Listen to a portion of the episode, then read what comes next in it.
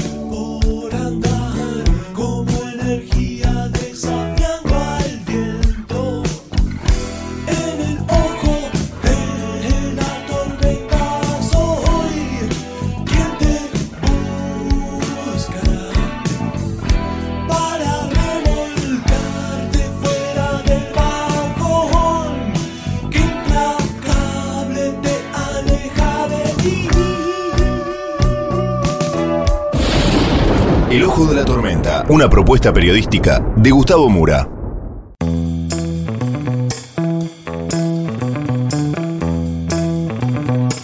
Bienvenidos al Ojo de la Tormenta, el episodio de hoy. Nuevo acuerdo para liberar más rehenes. Vamos entonces con los temas del día de hoy en este breve sumario.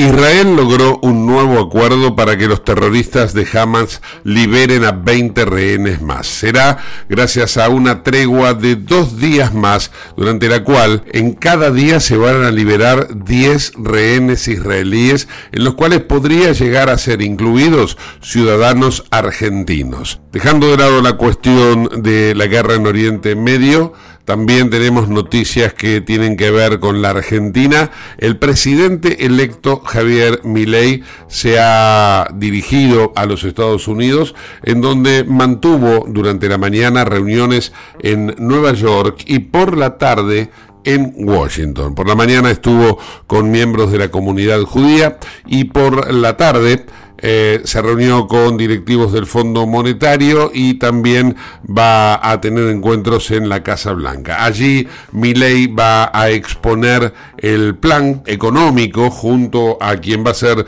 su ministro de Economía, Luis Caputo que eh, tiene como premisa principal un ajuste fiscal de 5 puntos, el rescate de las LELIX y también se va para llevar a cabo todo eso a convocar a sesiones extraordinarias para tratar un paquete. A todo esto, el dólar en la Argentina, que había arrancado bastante fuerte porque cotizó en torno a los 1100, volvió a cerrar sus operaciones por debajo de los 1000 pesos, estableciéndose en 990. Tenemos mucha más información en el ojo de la tormenta.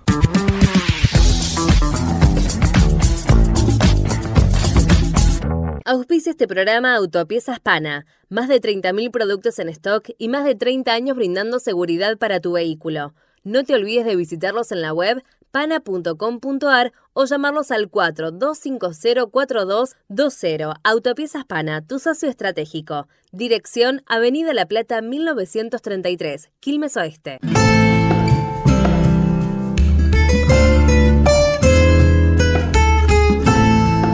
Se vienen tiempos en los cuales habrá que readecuar todo. Uno no puede valorarlo, decir si es más difícil o menos difícil, al menos para quien es un lego, ¿no? Como, como se dice, aquel que no, no maneja cuestiones de derecho, como es mi caso. Por ello es que vamos a consultar a Juan Pablo Chiesa, es doctor en Derecho Laboral y eh, está muy vinculado a todo lo que es esta modernización que se viene. Hola Juan, ¿cómo estás? ¿Qué tal, Gustavo?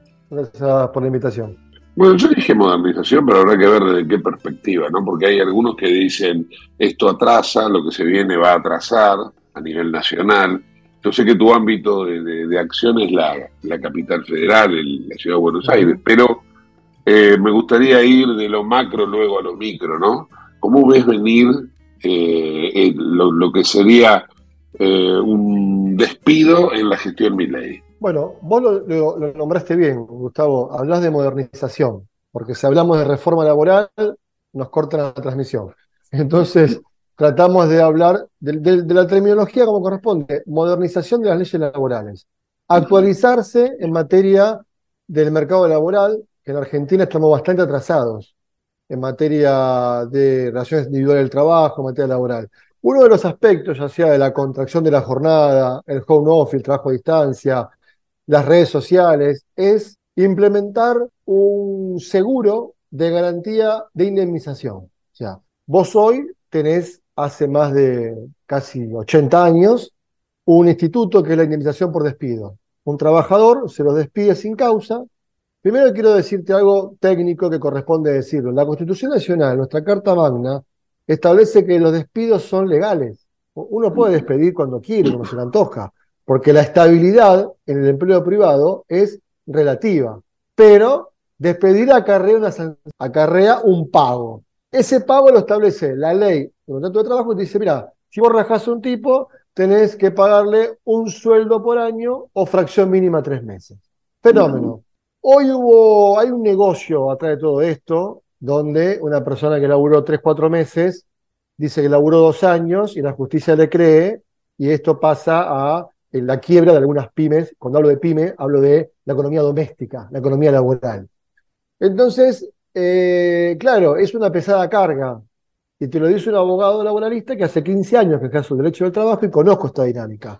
La construcción, una actividad independiente, tiene un fondo de cese laboral. ¿Qué es esto? Te contratan para la construcción, vos sabés que arrancás el día de la obra y finalizás cuando la termina, y por cada mes el empleador deposita un 12% por mes, que después se transforma 12 por mes durante un año en una cuenta de un banco público y cuando se termina tu relación laboral, vos vas y la buscas y te la llevas. Así de simple. En el empleo privado no pasa esto. A vos te echan y te tienen dando vuelta para pagarte la liquidación. A mí me consultan en forma diaria.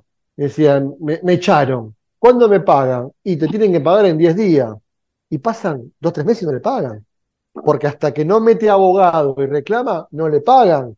Entonces, se perjudica el trabajador, ¿no? Y el empleador, en este caso, se beneficia. Del otro lado, con este fondo, el empleador deposita todos los meses la que a vos te corresponde y vos cuando te desvinculás vas y la buscas. Está bien, hay que buscar un híbrido porque en grandes antigüedades va a pasar que no va a convenir.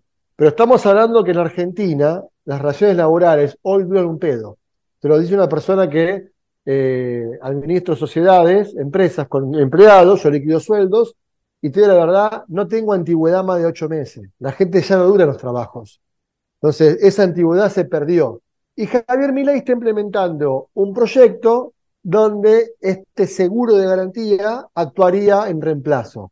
Claro, va a tener una reticencia de la izquierda, de los sindicatos, ¿no? de varios movimientos. Pero hay que mostrarlo esto. Yo estoy escribiendo una nota ahora donde te muestro la fórmula matemática que da cuenta de que nadie pierde. ¿no? Este, aparte, y te cierro con esto, Gustavo, las pymes, ¿qué es una pyme? Te pongo un ejemplo, en mi caso. Yo soy autónomo, suele estar escrito. Yo tengo dos empleadas a cargo, que pago todos los meses sueldo y caras sociales. Yo soy una pyme, tengo dos empleados.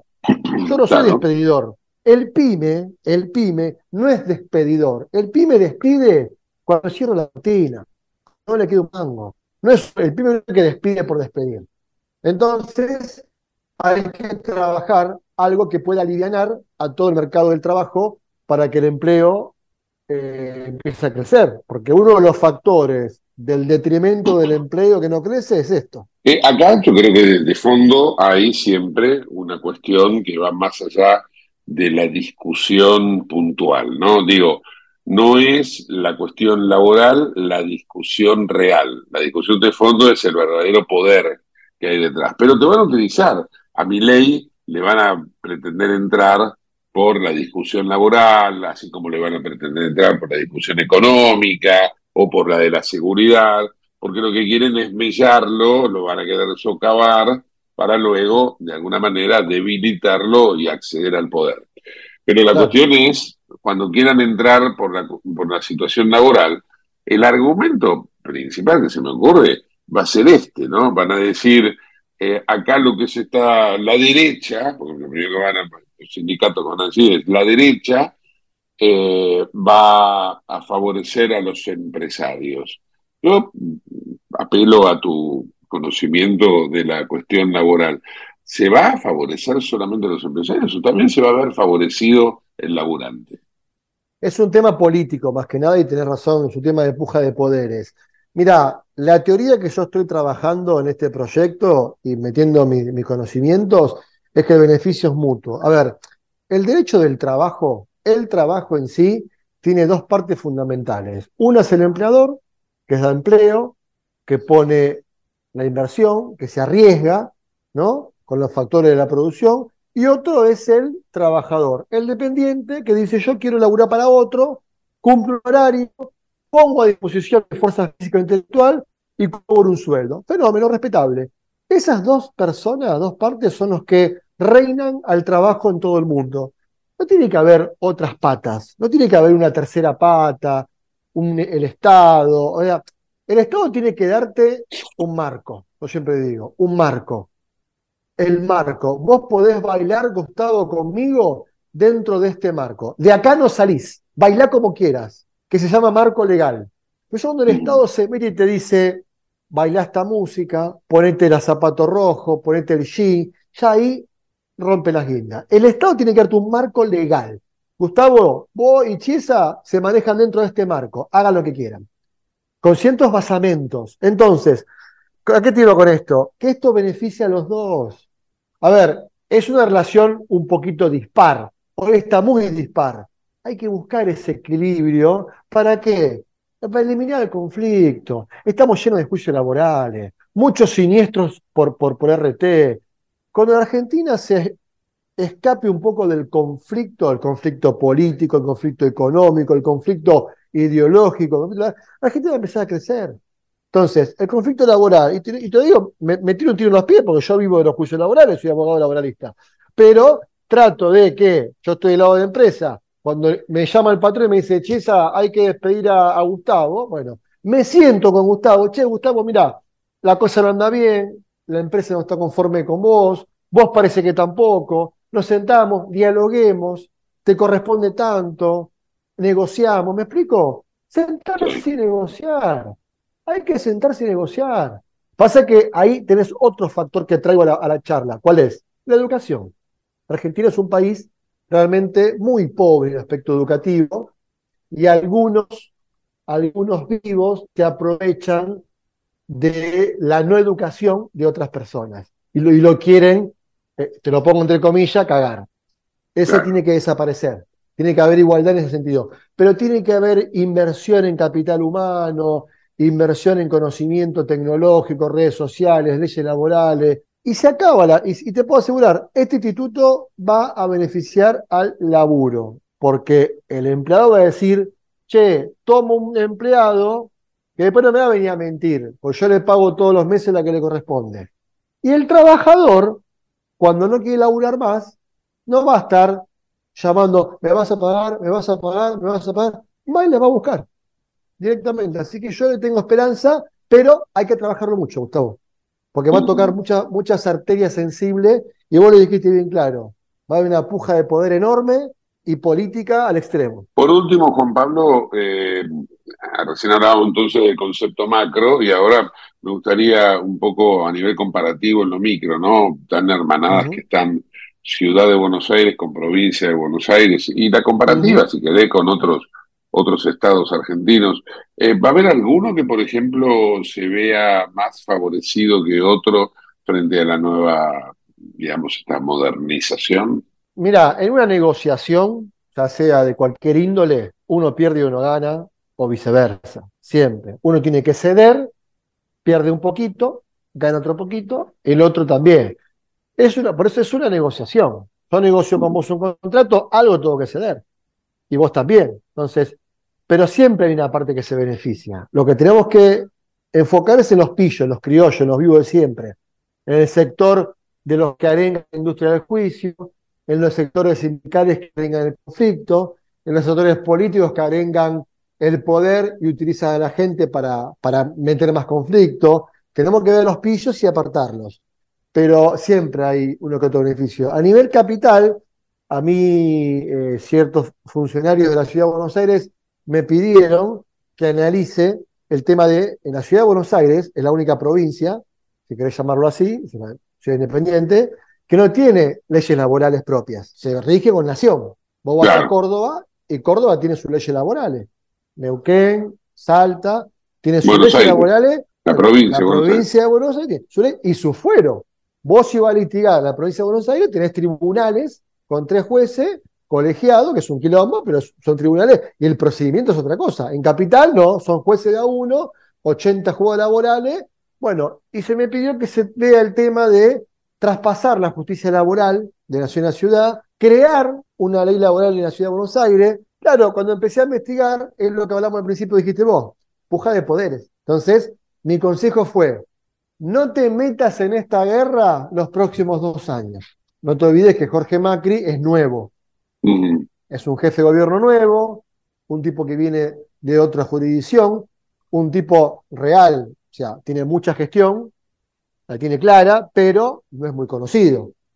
No es un tipo que vuelve a poner la cara, ah, sí lo conozco. ¿Me explico? Tiene el apellido, no lo conocemos de carita. Entonces, vamos a ver lo que hace, dice la política. Eh, entonces, también tiene la legislatura, no tiene mayoría, ojo con eso. Entonces, espera dos años, porque lanzarte ahora con eso, me explico, y acaba la parte política. ¿Qué es lo que le va a pasar a mi ley? Mi ley te tira esto en comisión, tiene 40 diputados mi ley. El PRO tiene 50. Supongamos que acompañen los 50. Son 105, pero 50 del PRO y el otro radicales. Son 90, necesitas 126 para sentarte a hablar. ¿De dónde sacás? ¿Estás esperando todavía que va a ser el presidente de la Cámara de Diputados para tener esa cintura, esa cintura masista en los pasillos del Congreso para juntar votos? Entonces, meterte en esa puja ahora, déjalo para después. Eso es lo que, lo que se está hablando, pero tras Marina se está laburando todos aspectos para modernizar el derecho al trabajo. Juan Pablo, agradecido por este tiempo. Te mando un fuerte abrazo. El agradecido soy yo, Gustavo. Fuerte abrazo. Juan Pablo Chiesa, experto en derecho laboral en el ojo de la tormenta.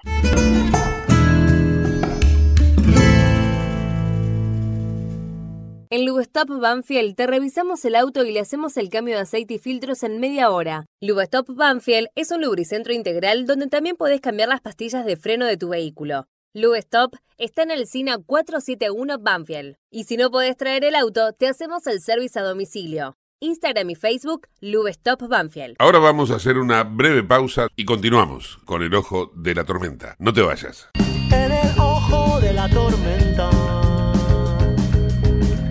yace un niño asustado.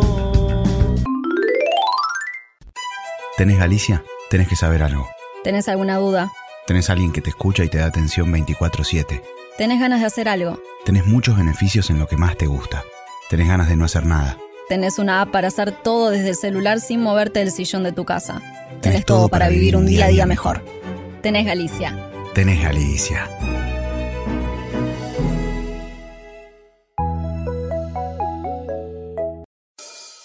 En el ojo de la tormenta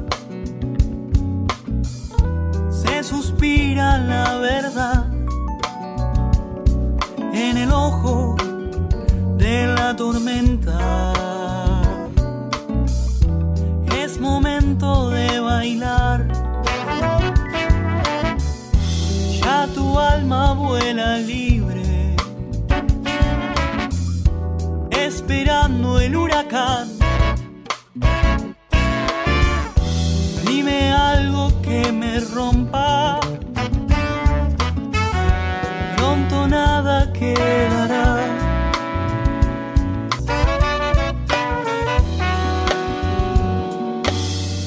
Auspicia este programa CRIBE. CRIBE es un centro de rehabilitación integral que está ubicado en Villa Ballester, provincia de Buenos Aires, certificados con normas de calidad ISOIRAM. El centro CRIBE ofrece, entre otras terapias, tratamiento de rehabilitación por ozono. La página web es www.cribe.com.ar, sino en facebook.com barra cribecom. CRIBE queda en Independencia 5182 Villa Ballester. Los teléfonos 4768-6774 o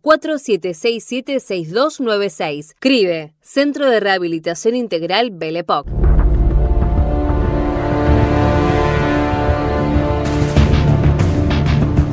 La noticia internacional del día tiene que ver con la prórroga de la tregua entre el ejército de Israel y Hamas. Esto fue confirmado por los mediadores Egipto y Qatar. De manera que ahora va a haber dos días que se suman a los eh, cuatro que finalizaban el día de hoy, iba a haber 20 rehenes israelíes que tomó Hamas el 7 de octubre que van a ser liberados entonces en las próximas 48 horas. Por el lado de la liberación de, de los que son los presos terroristas palestinos, no se ha brindado más información al momento, pero seguramente con el correo de las horas se van a tener mayores detalles.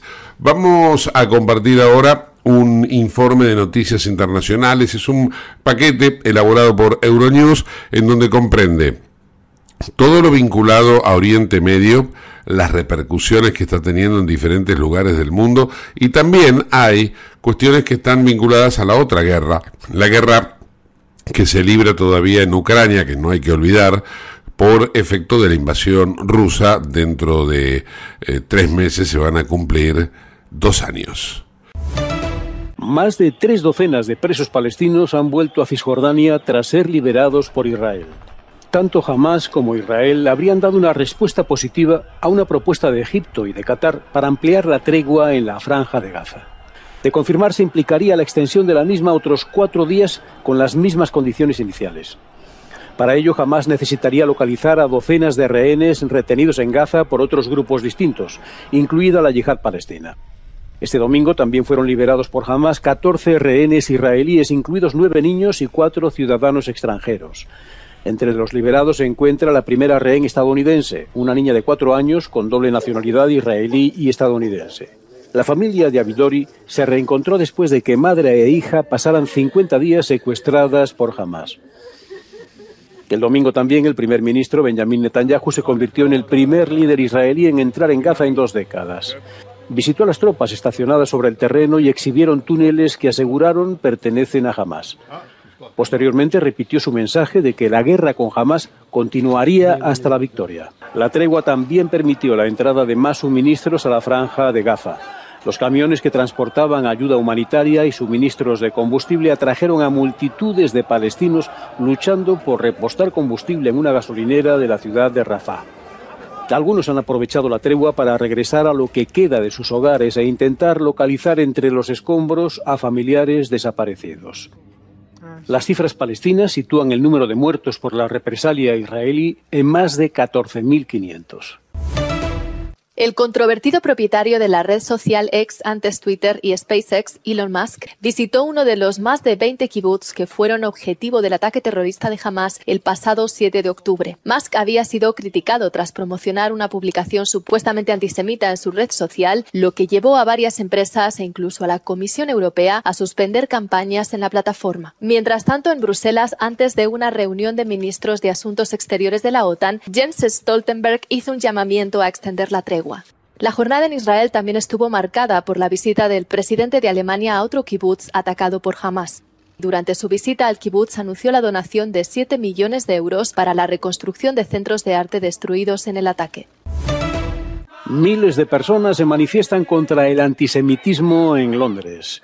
Una multitudinaria manifestación congregó este domingo a miles de personas, entre ellas el ex primer ministro británico Boris Johnson, en el centro de Londres para protestar contra el antisemitismo. Una protesta que se produce un día después de que una gran manifestación pro-palestina pidiera un alto el fuego total en la guerra entre Israel y Hamas. Mientras tanto, en España, cientos de manifestantes en Barcelona y Mérida marcharon en solidaridad con los palestinos para exigir que se prorrogue la tregua de cuatro días en la franja de Gaza. El alto el fuego es el primer cese de los combates desde que el ejército de Israel forzó desplazamientos masivos de la población y desató una represalia en Gaza. Detenido un sospechoso del tiroteo a tres estudiantes de ascendencia palestina en Estados Unidos. De 48 años ha sido acusado de haber disparado el sábado por la noche a tres jóvenes que llevaban el pañuelo palestino cerca de la Universidad de Vermont, en la localidad de Burlington. El agresor abrió fuego contra los jóvenes después de haberles gritado y acosado. La policía asegura que disparó cuatro veces sin mediar palabra. Dos de los heridos están estables, mientras que uno ha sufrido heridas mucho más graves. Casi dos millones de personas se quedaron sin electricidad este lunes en Rusia, Crimea anexada y algunas regiones ocupadas de Ucrania debido a una megatormenta de nieve que aumenta la presión sobre la frágil red eléctrica del país, castigada por la guerra. Cerca de medio millón de habitantes de Crimea se quedaron sin energía eléctrica debido al temporal, que provocó que varias regiones de la península declararan el estado de emergencia. Hubo reportes de un problema con un gasoducto en Saki, en el oeste de Crimea, y en un acuario de Sebastopol murieron más de 500 animales marinos por una inundación. El sur de Rusia y las regiones parcialmente ocupadas de Donetsk, Lugansk, Zaporilla y Gerson, en Ucrania, también se vieron gravemente afectadas por la tormenta que inundó carreteras, arrancó árboles y derribó líneas eléctricas y tejados. En Rusia, el consorcio del oleoducto del Caspio detuvo este lunes la carga de petróleo crudo en el puerto de Novorisk. Según funcionarios rusos, una persona se encuentra desaparecida y cuatro resultaron heridas por el temporal. El foro Grano de Ucrania celebrado en Kiev ha recaudado más de 90 millones de euros para comprar cereales para los países más necesitados. Zelensky explicó en el encuentro que la invasión de Ucrania y el bloqueo ruso de las exportaciones ucranianas han provocado una fluctuación en los precios de los alimentos. La agresión de Rusia en el Mar Negro ha creado la mayor amenaza a la estabilidad mundial en términos de suministro de alimentos en décadas. Utilizar el hambre como arma es un elemento de la política de genocidio. Cualquier Estado que haga este tipo de cosas debe rendir cuentas por ello. En la cumbre participaron numerosas naciones, cuyos presidentes y primeros ministros acudieron de forma presencial y telemática. Países como Lituania e Italia confirmaron que contribuirían con dos millones de euros cada uno para ayudar a llevar cereales a los países que lo requieran. Te invitamos a conocer La Pampa, porque creemos en una nueva forma de viajar a un ambiente ideal para estos tiempos. Aire puro, bosques y fauna nativa, gastronomía gourmet, vinos patagónicos, pueblos con historias emocionantes. En La Pampa, seguro te relajás, seguro te emocionás, seguro disfrutás. Viaja seguro, viaja a La Pampa, portal de la Patagonia.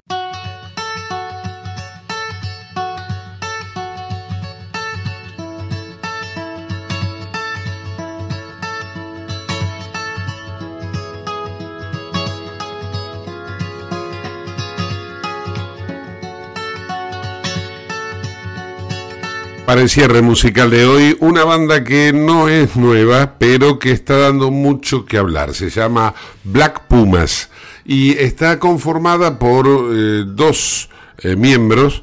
Uno es de origen afro y el otro es de origen latino. El latino es el músico, es el cerebro de esta, esta banda y el afro es eh, la voz barítono espectacular y conmovedora. Han ganado ya eh, bastantes premios, han ganado Grammys eh, y de alguna manera se han posicionado en una en un área poco explotada, que es un soul rock o soul psicodélico en donde se combina el gospel de la música afro con eh, todo lo que son los sonidos latinos que mm, de alguna manera llevaron a Carlos Santana, por, por situarlo de algún modo, como el referente de ese movimiento. En este caso en particular es Adrián Quesada, un latino de Laredo, Texas, pero con padres mexicanos. Y en el caso del el cantante, estamos hablando de Eric Barton, nacido en California, eh, de origen negro y cantante de gospel en las iglesias. Vamos a escuchar ahora la, eh, el tema Colors, que es tal vez el más difundido por Black Pumas. Ahí va. I woke up to the morning sky first. Baby blue, just like we rehearsed. When I get up off this ground, I shake leaves back down to the brown, brown, brown, brown, till I'm clean.